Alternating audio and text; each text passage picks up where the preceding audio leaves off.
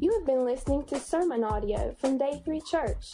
We invite you to join us for one of our worship services. For more information, visit day3church.com.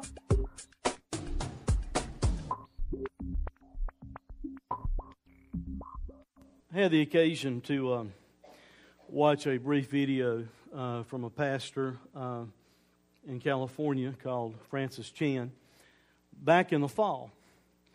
And uh, as I watched the video, I became convinced that God wanted us to start out the new year here at day three focusing upon that thought of fear God. I don't know if you've ever had an event in your life that terrified you or that really caused you to have fear. You know, it, it might have been some circumstance where you're walking in a place and all of a sudden you realize you're in danger. You may have been at the uh, ocean and all of a sudden a wave grabbed you and pulled you under. And, and, and you were just terrified. That, that can happen to us in a lot of circumstances health situations, job situations, just relational things. Sometimes can cause us to be terrified. Sometimes we will fear other people. The imagery that we saw in the video of the young lady being there, and all of a sudden this water comes up and all of a sudden covers her. And, and you can kindly see the terror that she has in, in that moment. Maybe gives a, a little bit of a picture that we need to focus on. But with us fearing things, why is it that many times we can have such a casual approach to God? As though we don't need to respect Him or honor Him or fear Him at all. Why is it that when you read the Bible, and, you heard Wendy allude to it just a moment ago, well, why is it when you read the Bible and you see in the, in the Bible people having face to face encounters with God or even with angels? why is it that they were on their face and they seem to react differently than, than people do in our culture today, even in church? Well, you know, why is it that it's that it's so easy for us to dismiss or cast aside things that we clearly know are God's will, that God clearly communicates in the Bible to us, and He's calling us to obedience. Why is it it's so easy for us to cast those things aside? Why is it that, that you know, our children and, and our youth and, and, you know, God forbid, even us as adults are impacted sometimes more by our culture than we are by God's Word. Well, why is it so easy for us just to dismiss what God says and, and what His communicated will is as though it's optional, as though we don't need to listen to Him at all or pay attention to what He says? And you see, my fear is this, and I think this is why my heart's really there after I watched the video, and my heart's there for, for this month, and I've got a really big burden about this thought of, of fearing God. My fear is that even those of us who know Him fail to honor Him and respect Him and fear Him as we should. Do, do you realize, and you see, our problem's probably this. We, we love to focus on the mercy of God and the love of God and the grace of God, don't we? And I love that. Thank God for that. But you understand without understanding that God is a holy God, a God that we actually need to fear, without us having that concept in our minds, then the love and the mercy and the grace of God lose their luster a whole lot lose their majesty, even lose their significance a whole lot if we fail to understand that God's a holy God and that we ought to fear God. Because if we fail to understand that, then what does it really matter if He loves us? Oh, sure, He ought to love us. He's just a loving God. What does it matter that He has mercy for us if He just winks at sin as though sin isn't sin and just, you know, good old boy attitude of everybody come? It doesn't matter, you know, whether, you know, what you're doing in your life, that's fine. Just keep doing the way you what what would God's mercy mean to us unless we understand He's holy? His grace, His amazing grace that we love to focus so on, is not that amazing unless we understand God is a perfect, holy God. And the only chance we have of being in His presence is because He loved us enough to send His Son to die on the cross.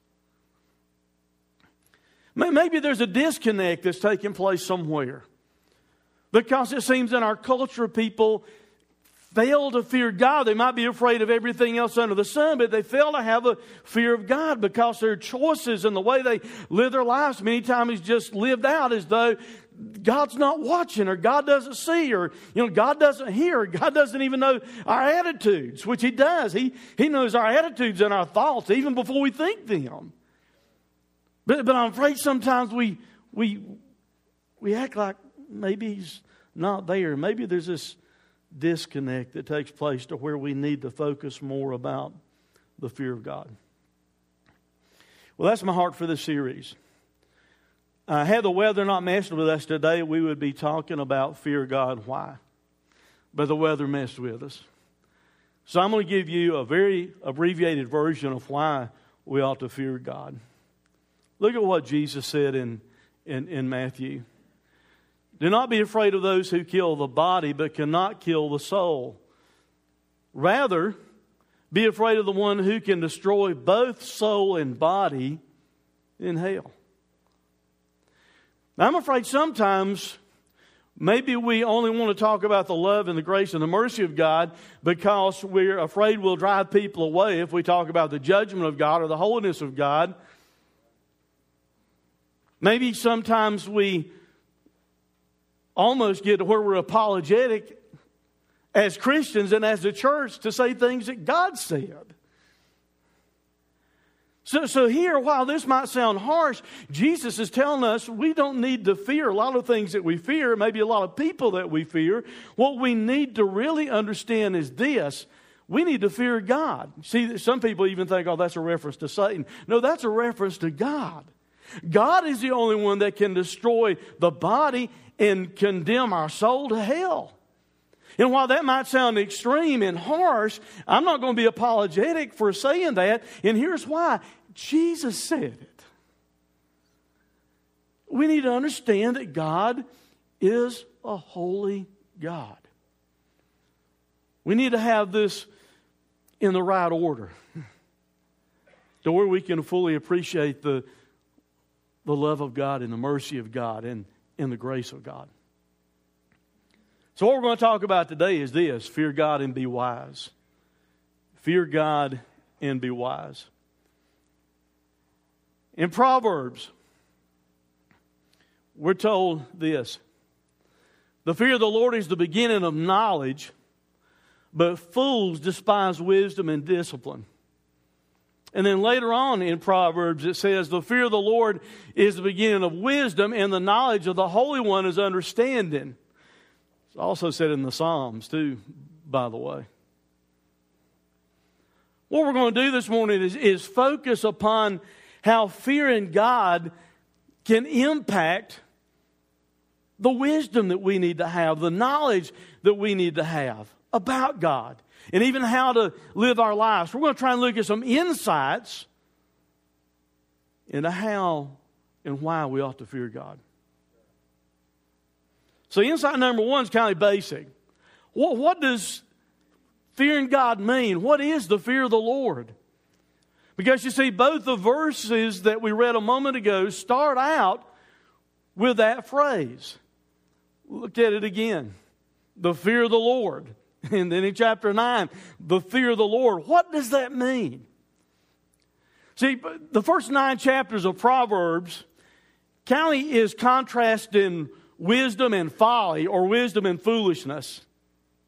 Matter of fact, it's presented in the way of having a woman that represents wisdom and a woman that represents folly, and they're both calling out to people that are passing by on the street trying to gain their attention and trying to get them to come in and follow them. And it's kind of interesting to me that this section of Scripture that contrasts wisdom and folly or foolishness is pretty much bracketed by these two verses.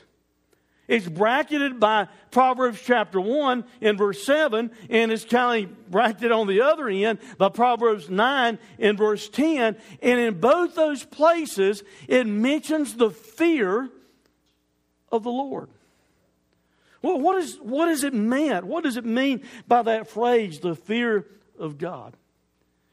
The Bible has a lot to say about the fear of God. I mean, just read it. It's all through the Bible. Proverbs, and let me, you know, free you up a little bit because it might scare you when we bring this on the screen. We're not looking at all those verses. You can do it later if you want to, it's in your notes. But in Proverbs alone, there's about 18 references to the fear of the Lord, just in Proverbs. So, what in the world is, is meant by fearing God? What does that phrase mean? If the Bible talks about it a lot, then, then we ought to be interested in, in fully comprehending the fear of the Lord and understanding how that fits in, in what we believe and, and, and how that fits in us being willing to come to God and ask for mercy and ask for grace and, and trust in His love. We ought to understand more about the fear of God.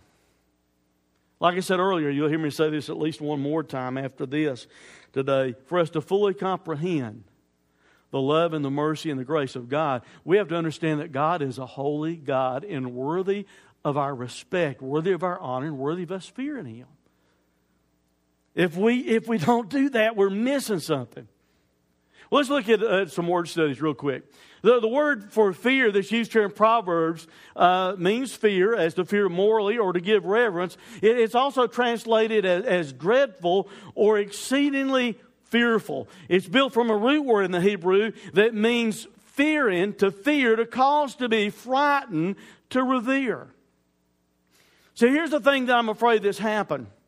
We've become so apologetic to talk about judgment or the fear of God and concepts like that, even though they're fully addressed in the Bible, that we just minimize down this idea of the fear of God just to being in awe of Him.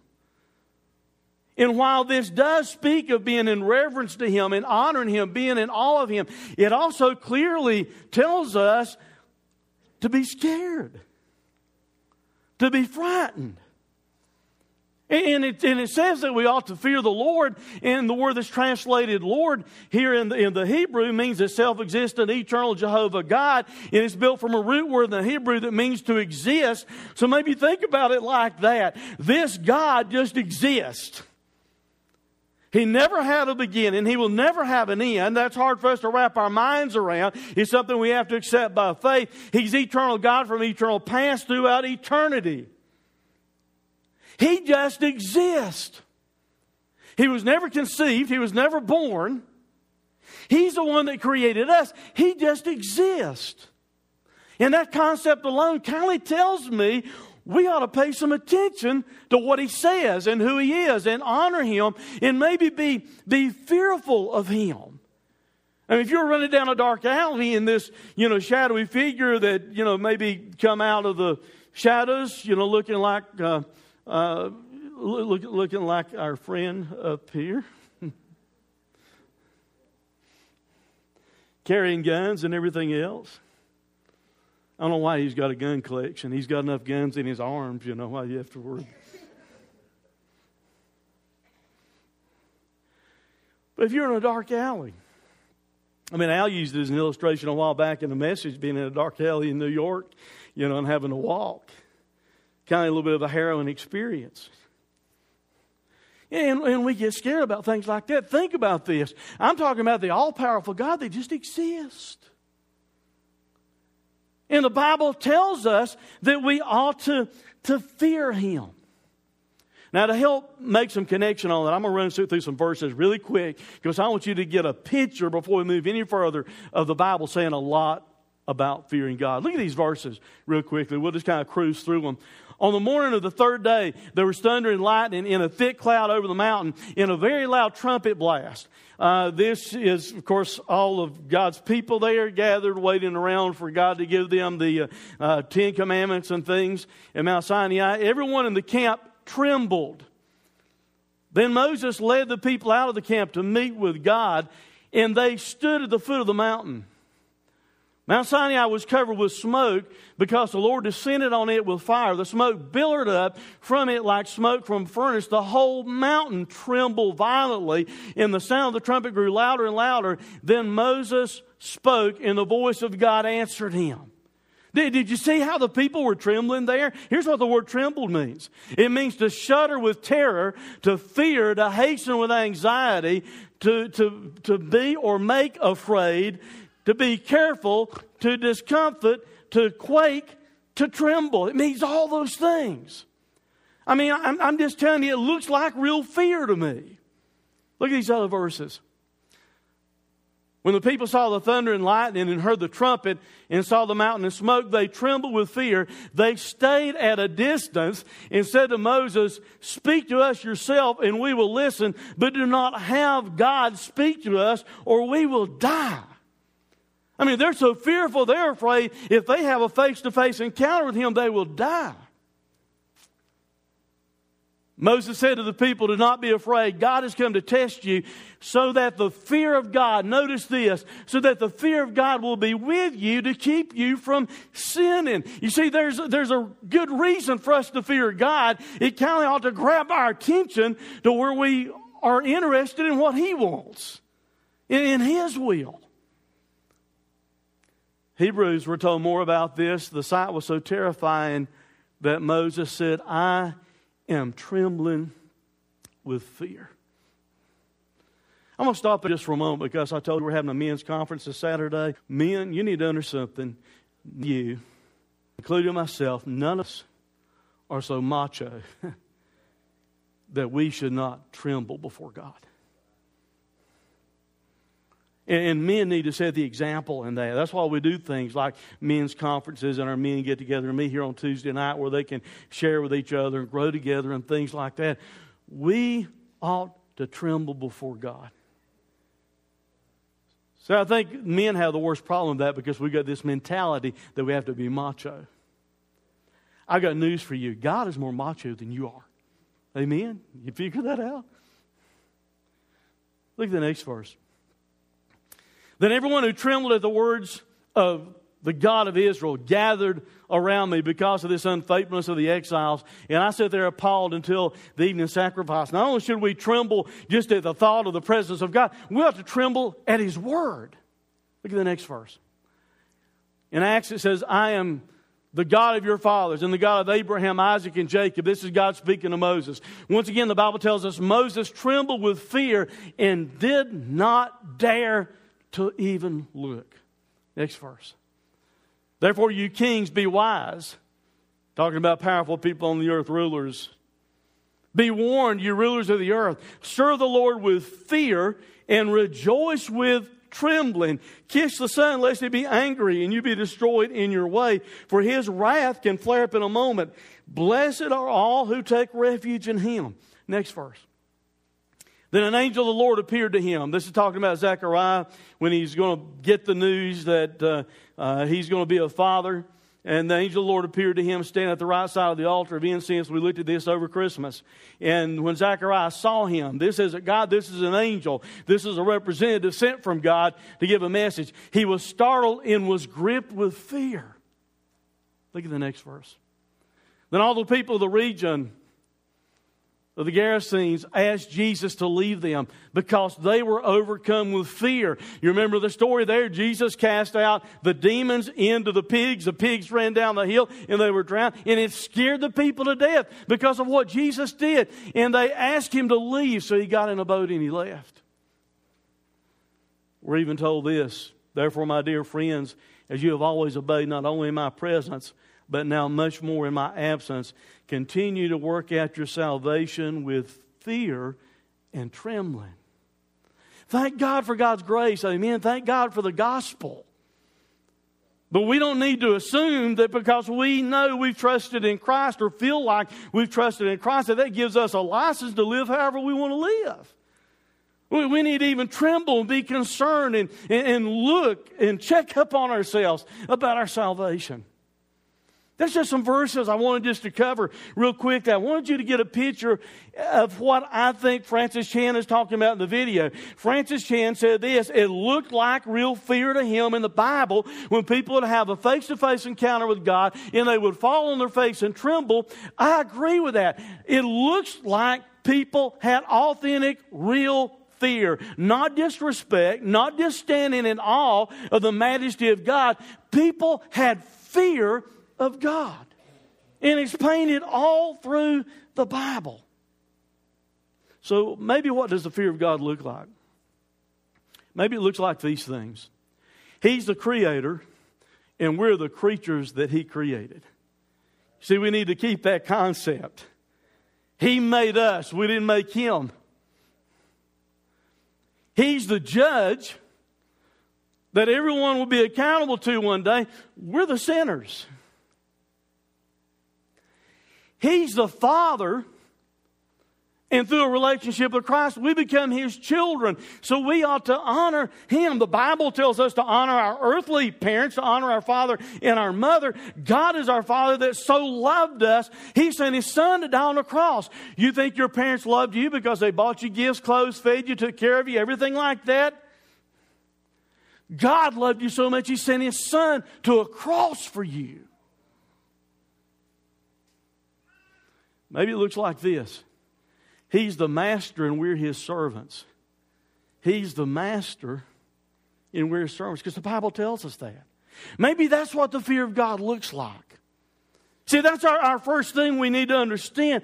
What is the fear of God? And I'm telling you, it looks like to me it was real, authentic fear. Second insight today is this another question How is fearing God beneficial? See, because all this talk about fearing God, I meant to say this earlier in the introduction of the message, it may almost seem like it's very negative to you. I hope by the end of even the message today or the end of this series, you'll understand it's very positive. So, how is fearing God? How is it beneficial for you and I to have a fear of God? Look what else is said in these verses we're looking at. The fear of the Lord is the beginning of knowledge. I mean, that sounds like it's something beneficial to me. That, that we want to have knowledge. The kind of knowledge that's talked about here is the kind of knowledge on how to successfully live your life the way God wants you to live your life. The fear of the Lord is the beginning of wisdom. And I think we would be interested in being able to make wise choices in our lives and good decisions in our life. And the Bible tells us the fear of the Lord is the beginning of these things. Those are beneficial things for us. That, that, that we ought to recognize the, the fear of God. How is it beneficial? It's beneficial to start with because it's a beginning point. It's a beginning point. The fear of the Lord, it says, is the beginning of knowledge. It's the beginning of wisdom. It's like a starting place. If I want to understand what real knowledge is and real wisdom and understand God better, it starts out with me fearing Him. That's the place where I have to begin. I, I, I miss something. I short circuit something in my faith if I leap over the fact that He's holy. If I leap over the fact that God is so powerful, we ought to fear Him. If I leap over that just over here to love, grace, and mercy, then these things don't mean as much because I've not understood that God's a holy God. And, and that we ought to fear Him. It's a starting point. You realize sometimes you can short circuit yourself or miss something or even cheat if you, if you jump starting something? If you're running a race and supposed to be running a race, it might make it easier on you, but it's cheating to do so if you don't start at the starting point. Instead, you hide out in the bushes and wait, you know, until it's about the proper time and you run out ahead of the rest of the people. That's cheating. Yeah, that short circuit is something that, that you were supposed to be involved with. When, when it comes to education, Education, and we've got a lot of teachers here and things, but education is really built like building blocks. In other words, you can't just jump into calculus without understanding a little bit about algebra, and you can't just jump into algebra without understanding a little bit about basic math. Those things build upon each other. You can't just go out and, and, and write this you know, literary novel of all kinds of genius unless you've studied grammar a little bit. You, you can't just, you know, bounce up here and play an instrument like some of our musicians can play an instrument uh, until you take the steps to kind of learn things about how to play an instrument because it's not going to sound like it's supposed to sound. If you just decide one day, hey, I'm going to play the guitar, I'm going to play the piano, and we let you up here and you start playing, it's not going to sound like it should. Amen? Because you jump started way over here somewhere when there were steps you need to go through. I'm afraid what we do many times, we are jump starting over the holiness of God. We're jump starting over the fact that God is so great and tremendous that we ought to actually fear Him. Yes, and all of Him, in reverence Him, but we ought to actually fear Him because He's so great. And we have a disconnect taking place because we're leaping over here and missing something. We're just like we jump started a race halfway through the race. It, it's, it's like we're trying to learn something that we've not even taken time to study or prepare ourselves for. You see, real, real knowledge, the knowledge of God, the beginning point is the fear of the Lord. I mentioned education a minute ago. Isn't it strange that many people in education want to leave God out? I'm not hitting at our people because I know our people in our heart that's in education. But I'm talking about sometimes people higher up you know, in education, people that are plotting out the books and everything else. You know, the fear of the Lord is the beginning of knowledge and wisdom, and yet somehow our culture wants to leave him out. It, that just sounds ironic and strange to me. When it's the beginning of the equation is this if you want real knowledge and wisdom, you have to start with the fear of God. Let's do some more word studies real quick here for a second. In the beginning, uh, the phrase is translated in chapter 1 and verse 7 means the first in place, time, order, or rank. It can also be translated chief. So you could say the fear of the Lord is the chief thing, you know, that we need to be concerned about to start with when it comes to knowledge and wisdom. It means the principal thing. It means first, is even in the first fruits talked about in the Bible. The, the root word that is built on means to shake the head, and that's used in the Bible as a reference to someone that has rank or authority. And it's telling us here that, that the fear of God is first in rank. The fear of God is the beginning point if you want knowledge and wisdom. And it's interesting that in chapter 9, verse 10, the exact same thing that's translated in our English Bible is the beginning of, is a different Hebrew word. And here it means an opening, a commencement. It's built on a root word that means to bore a hole, to break, to begin, as if by an, by an opening wedge, or to play a flute. You look at those words for me. I want, I want to get some word pictures for you in your mind concerning the fear of God and why we need to have the fear of God first and respect of God first before the love, mercy, and grace of God have the significance that they ought to have for our lives. See, the fear of God is like, like a commencement service beginning. It's at the front end. And that's where we need to have the fear of God if we want real wisdom and knowledge of God. If we want to have a full appreciation for, for the gospel and for the grace of God, we need to start with the fear of God. I know I'm harping on this a lot, and, and but but honest, I, I'm afraid that's a disconnect that some people are missing because people live their lives as though they don't have to give an account to God, eh, as though they don't have to give an answer to God at all.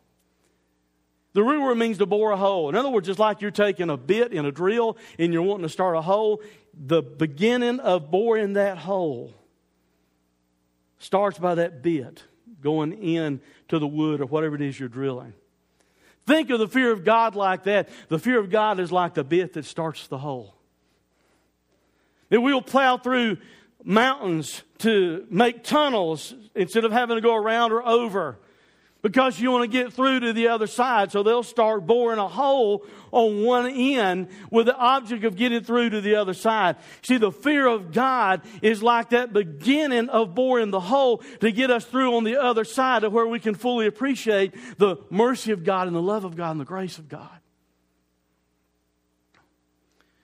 Means to break like you're breaking something open. The fear of God helps to break open for us God's wisdom in the appreciation for all that God has done for us.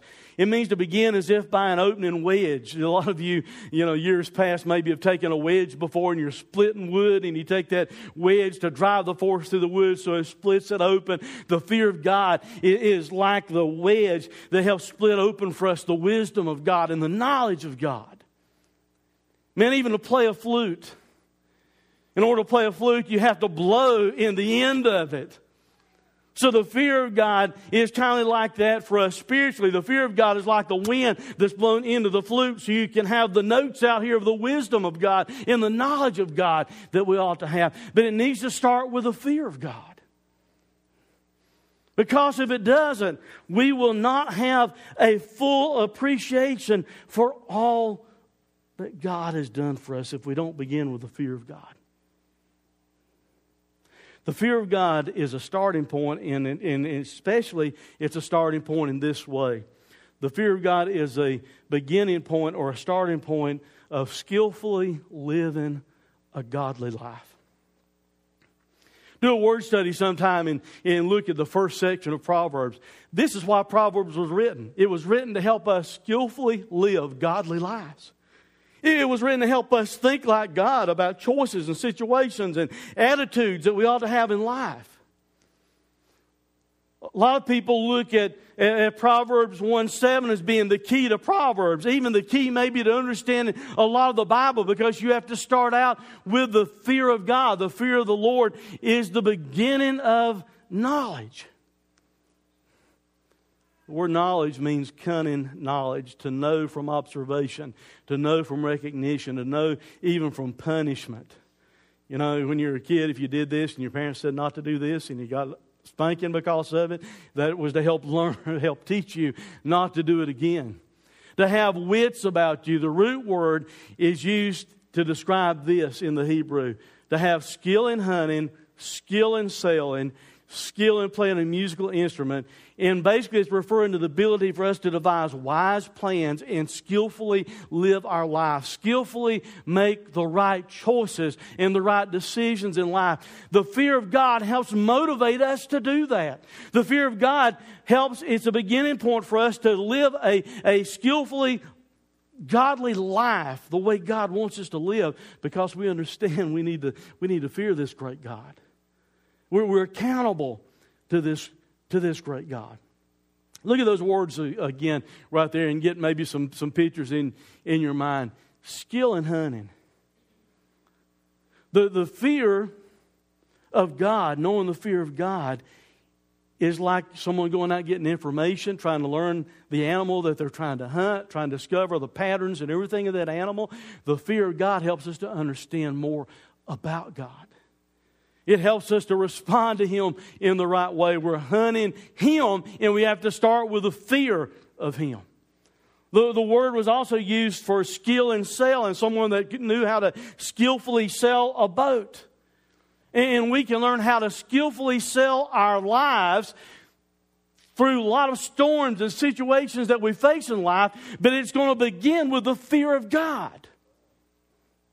Or we're not going to respond in the right way. Skill in playing a musical instrument. I've already used that for an illustration. The beginning point, all I'm wanting you to get is this the beginning point in you and I skillfully living godly lives starts with fearing God. It starts with us having that appreciation, that fear for God. In the, uh, in the Latin, the word knowledge is uh, from the equivalent that we get our English word science from. And it's used in this section that we're talking about when you look at the, at the Latin translation of the Bible, which is one of the earlier translations of the Bible. So you might say this the, the fear of God is the science that we need to live skillful, godly lives, to live the way that God wants us to live for Him. There's actually benefit from it in this. Look at the promise that goes along with it. Look at the next verses. The fear of the Lord is the beginning of wisdom, and knowledge of the Holy One is understanding. Then notice this For through me your days will be many, and years will be added to your life. If you are wise, your wisdom will reward you. If you are a mocker, you alone will suffer. Think about the, the practicality of that. If we fear God enough to actually think we need to listen to Him and honor Him and obey Him, then along with that comes good choices in our lives that can lengthen our lives, that can extend our days. Fearing God has a promise with it. Third thing I want us to see today is this the third insight into the fear of God and being wise is this. We're going to close by talking about two results that are based on how you respond to fearing God.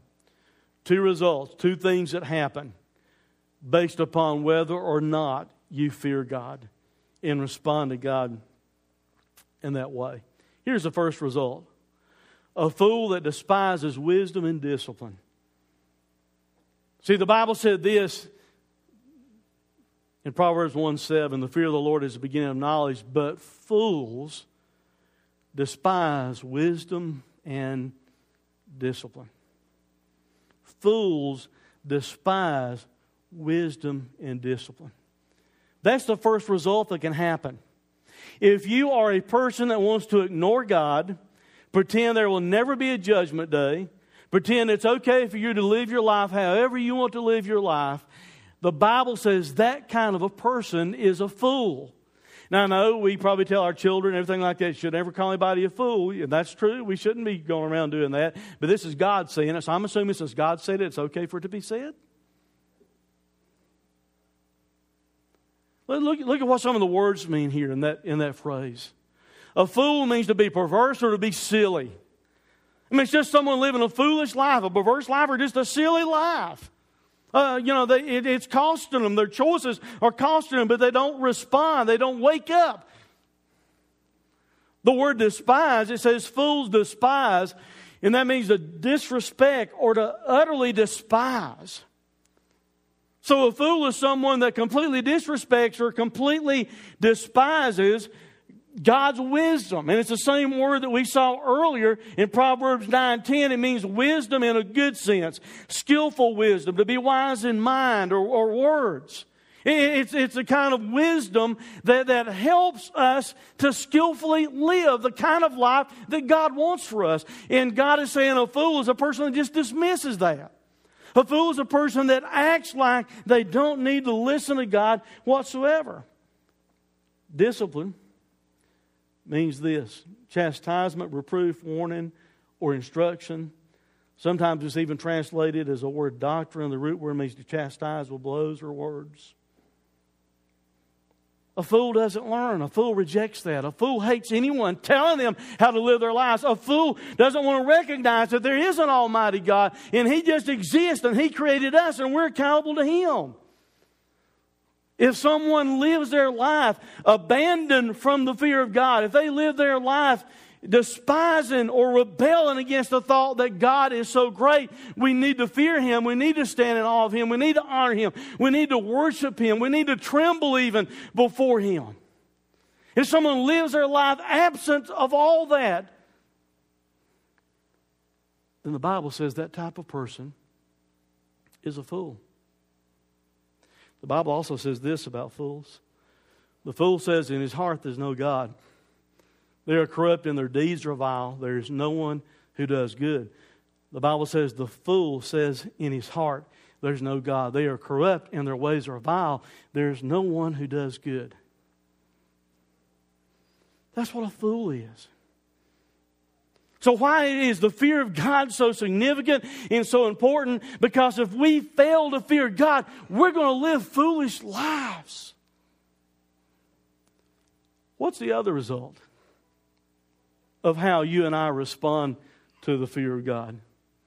Well, the other result is this you can be a person who values knowing God.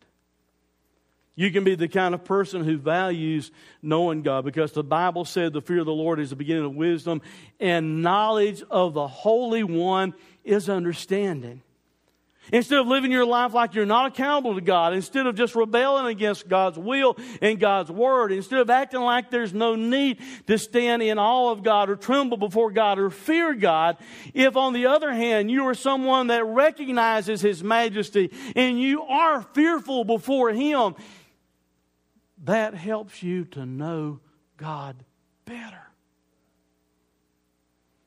that helps you to learn more about God. It's like the opening to learn more about God and what God has done for you and, and what God, how much God loved you by sending His Son to go to the cross. But you don't understand that love clearly unless you understand that God is a God to be feared, that God is a, is a holy God. You see, understand knowing God is the goal. Have you figured that out? God wants you to know Him so much He put His Son on a cross. God wants us to be in a relationship with Him. God wants us to walk with Him. God longs for us to know more about Him. That's the goal, and that begins with having a fear of God. Like I said earlier, this is probably the last time I'll say it you and I cannot fully appreciate the grace of God and the mercy of God and the love of God if we do not first perceive the holiness of God and the fact that God ought to be feared. Look what's said in that verse. The knowledge of the Holy One is understanding. God's different than we are. He's holy, He's perfect. We need to have the knowledge of Him. Though the word knowledge means cunning knowledge. Eh, we saw it earlier to know from observation, to know from recognition, to even know from punishment. It comes back to those words that we talked about a moment ago. The root word is built from having skill in hunting, skill in sailing, skill in playing a musical instrument. Years ago, I, I, I decided I wanted to, to, to deer hunt. I, don't know why I didn't just, you know, why that happened necessarily. I'd always, when I was growing up, uh, you know, had some uh, uh, uncles around me and things like that that would go hunting.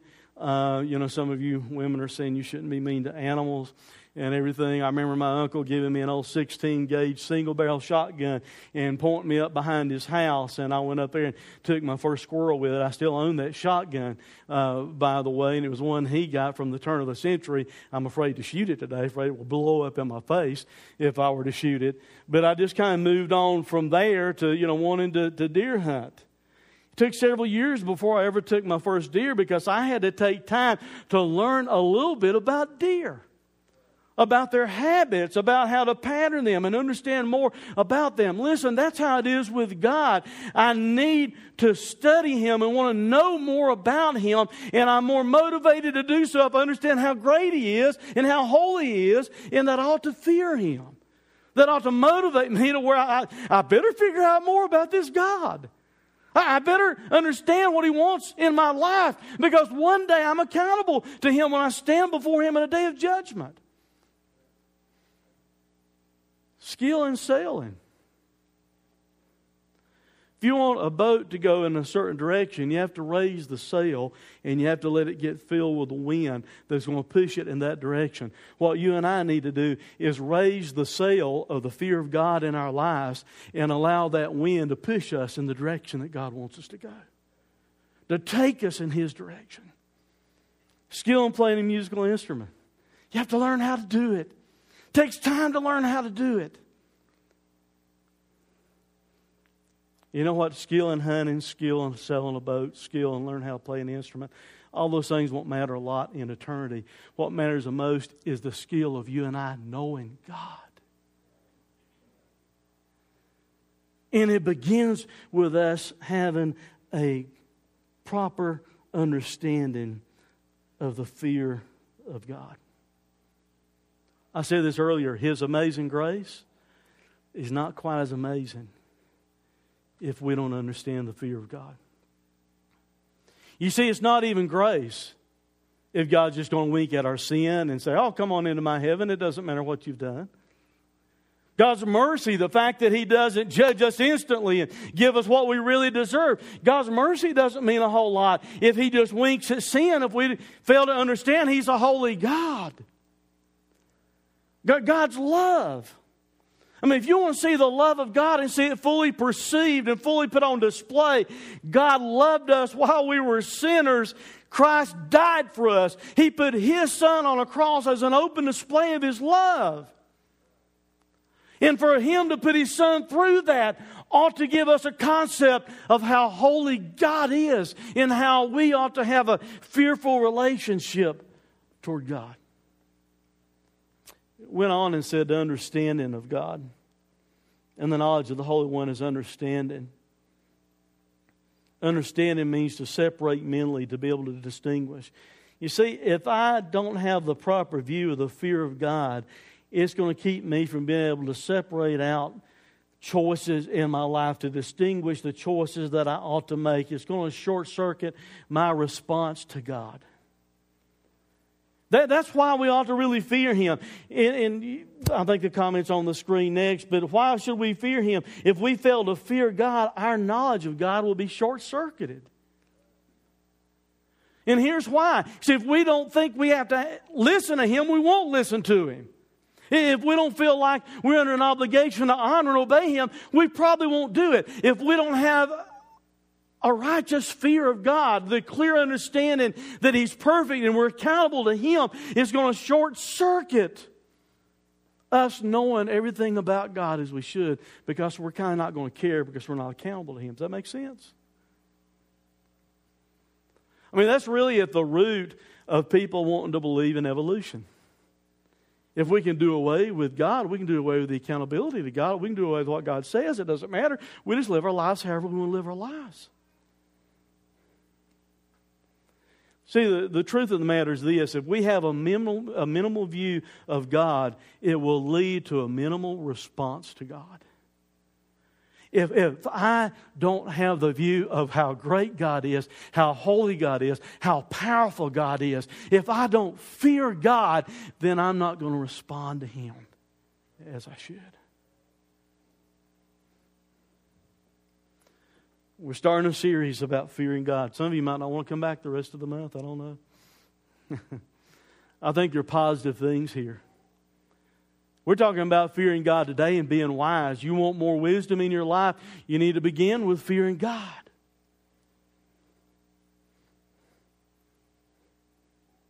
We need to recognize some things. God is holy and we're not. God's our creator and we're not. You know, He created us. God's our judge and we're not.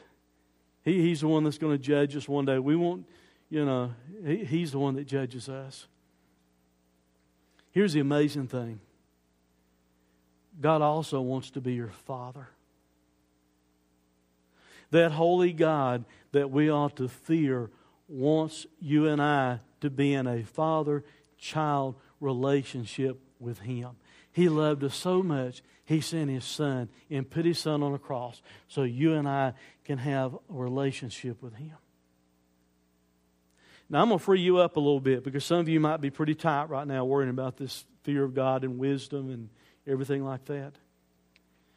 Do you realize that Jesus Christ is the wisdom of God? Do You understand that how you can come into a relationship with this God that is terrifying is because of Jesus? Look, look at these verses. My purpose is that they may be encouraged in heart, united in love, so that they may have the full riches of complete understanding, in order that they may know the mystery of God, namely Christ, in whom are hidden all the treasures of wisdom and knowledge.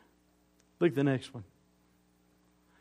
But to those whom God has called, both Jews and Greeks, Christ, the power of God and the wisdom of God. It is because of Him because of the Lord. It's because of Him that you are in Christ Jesus, who has become for us wisdom from God. That is our righteousness, holiness, and redemption. Man, you want a picture of the grace of God? There it is. We can become righteous and holy and be redeemed from our sin because Jesus is God's wisdom. In God's wisdom, He sent His Son to die on a cross for us to fulfill everything that we fall short on. We can never save ourselves. We can never be holy ourselves. Through Jesus shedding his blood on the cross for our sin, we can come into a relationship with this holy God. See, that's, that's grace. That's the amazing story of the gospel. But you see, we only have the desire to pursue that if we understand we have to fear God because God is all powerful. And one day we all give an account to Him. Let's pray.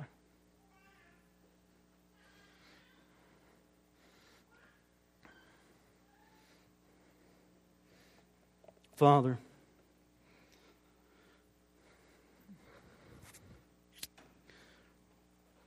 Lord, I pray right now that as we wait before you in this moment. God, I, I pray that you'll discomfort us. Lord, that you'll that you'll cause us to evaluate whether or not we have a, a healthy fear of you. God, I thank you for your majesty. I thank you for your, your greatness and for your grace and your mercy and how we ought to stand in, in awe of you. God, I also see that people tremble before you with fear.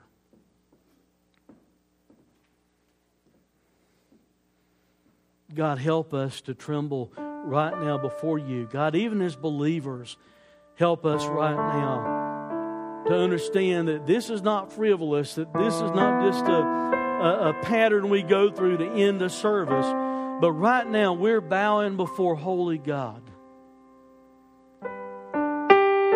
And Father, if there are things that as believers that we need to change in our lives, if there are bitter choices that we need to be making, if there are sins that we need to turn loose of, God, help us to see you in your holiness and help us to, to fear you right now and to be willing to listen to you.